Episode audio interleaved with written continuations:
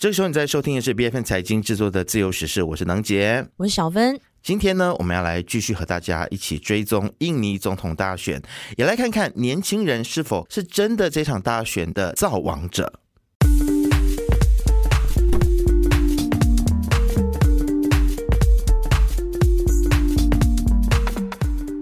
真的是一个选举年哦！那，就在我们上个礼拜还在欢庆农历新年的时候呢，在二月十四号情人节当天就举行了印尼总统选举的第一轮投票。那根据台湾中央社的报道，前国防部长普拉博沃和现任的总统佐科威的儿子吉波朗一起搭档的这个阵容呢，就囊括了近六成的选票，有希望在第一轮就跨过半门槛来胜出。那普拉博沃呢，也已经自行的宣布当选。了，一直追求总统大梦的普拉博沃，借由佐科威的加持，终于赢得了这次的总统宝座。佐科威似乎就是这一场总统大选的造王者。但有一些国际媒体哦，就曾经做出分析报道呢，就表示说，年轻人将主导这一场大选的结果。但是看来，印尼的选举似乎还是操纵在政治老人的这个手中。对，虽然说只是第一轮的这个选举结果，但是最终的这个结果似乎已经是大致底定了。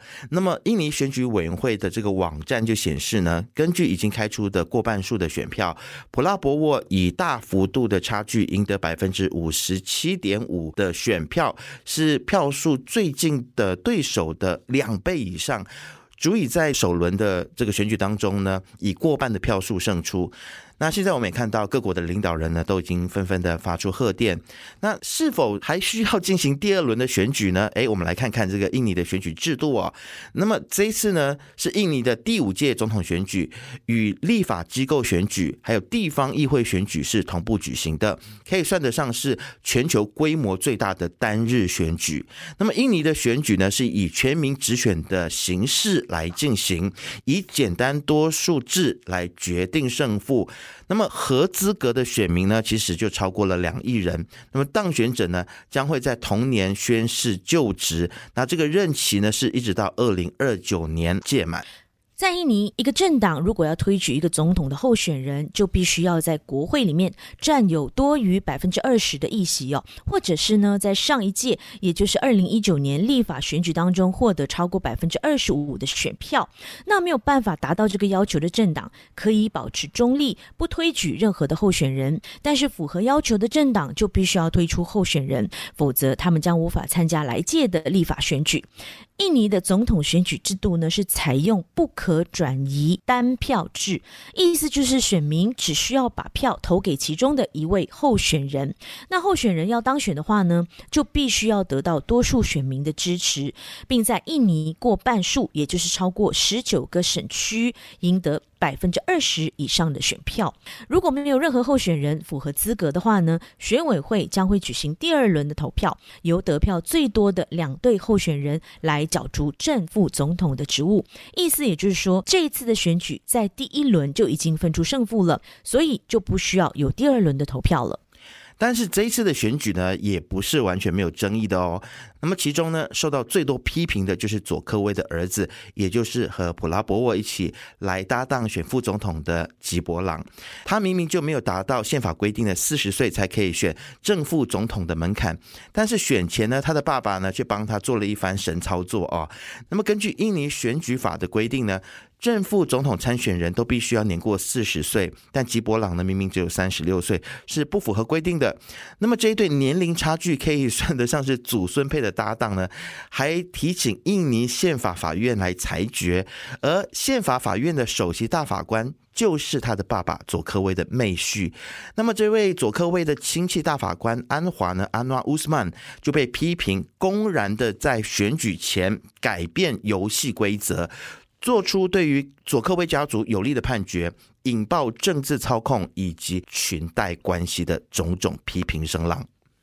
另一方面，根据蒙纳许数据和民主研究中心伊德瑞斯的说法哦，这次的选举呢，他有观察到系统性的干扰，这是非常系统性的再弱化民主，因为现在的印尼反贪腐委员会还没有办法有效的运作。然而，我们有看到有一些力量介入到宪法的法庭当中。在竞选期间呢，佐科威虽然不断的强调政府必须要保持中立，可是却又暗自的来积极为普拉博沃来辅选呢。很多两人同框的画面，好像精心设计一般，而且让佐科威自己的儿子来参选，还为他大费周章来改变这个选举制度。实在很难让人相信佐科威能够在大选当中保持中立。除此以外呢，佐科威也疑似大量的使用政府资源来展现对普拉博沃的支持。印尼英文大报《雅加达邮报》就有发表社论来批评佐科威透过现金援助计划、社会援助。便宜大米和增加新的基础设施项目这种方法来赢得选民的支持。诶，在马来西亚听到这些，是否也觉得这种选举套路也是我们再也熟悉不过的呢？是的，没错，非常熟悉啊。那么，其实印尼的这个总统当选人普拉博沃呢，哎，他的过去可以算得上是劣迹斑斑啊。在一九六七年一直到一九九八年。当初的这个独裁的苏哈多恐怖统治的时期呢，其实普拉博沃就曾经担任这个陆军的精锐特种部队的司令啊。那么他在当时呢，还涉嫌绑架以及拷打异议人士等等人权黑记录，遭到美国禁止入境长达二十年之久。那么这样子一位上了年纪，而且在媒体镜头面前脾气火爆的军头，却在这次的总统大选当中呢，在抖音还有 IG 等等社群媒体的这个行销跟包装之下呢，他成为了一位爱猫大队长以及可爱的爷爷。那么用这样的方式呢，拉近与年轻选民之间的距离啊。那么在竞选期间呢，在网络、街头，甚至是在电视上面呢，到处都布满了 Q 版的这个普拉博沃。那么真人反倒是很少现身了。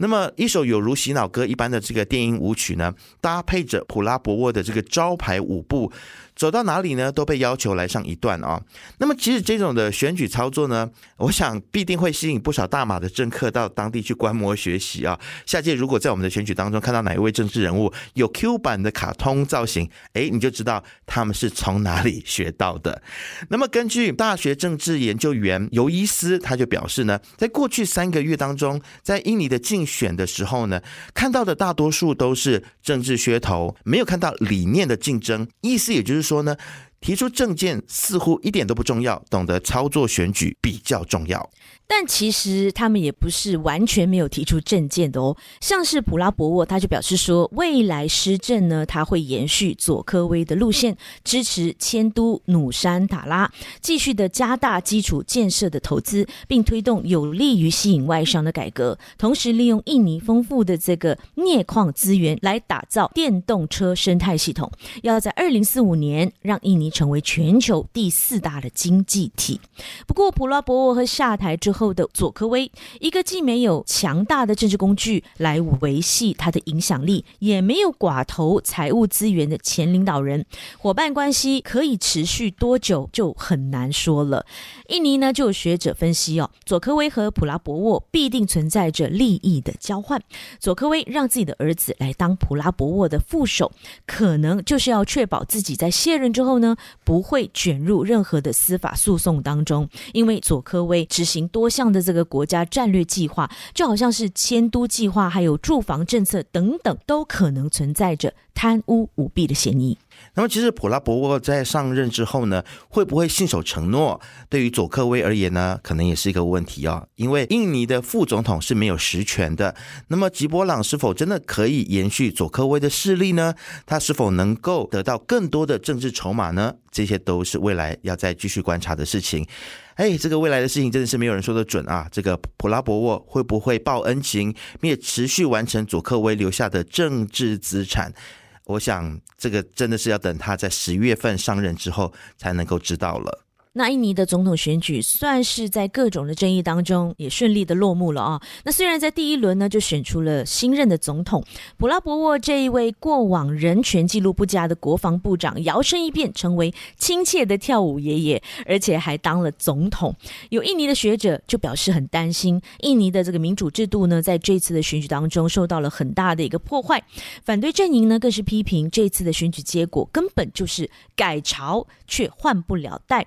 现任总统佐科威的家族依然还是在这个印尼的政坛有着很大的一个影响力。佐科威王朝的形成已经是不争的事实了，绝对的权力让人绝对的腐化，缺乏制衡力量的印尼，在未来是不是真的就能够成为全球第四大经济体呢？也很值得我们继续观察下去。那么，其实原本应该要成为影响选举结果的年轻选票呢，最后却被 Q 版大叔和 Q 版爷爷的形象给绑架了，让印尼的改革进步派的阵营无法胜出。那么，在民主社会当中，年轻人对于政治的理解不足。容易被与政策无关的有趣形象，还有 TikTok 上面的舞蹈，还有片面少过六十秒的肤浅政见所影响，也是所有选举制度的民主国家应该要去关切的问题。不知道你是否认同呢？你的想法又是如何？欢迎大家来告诉我们。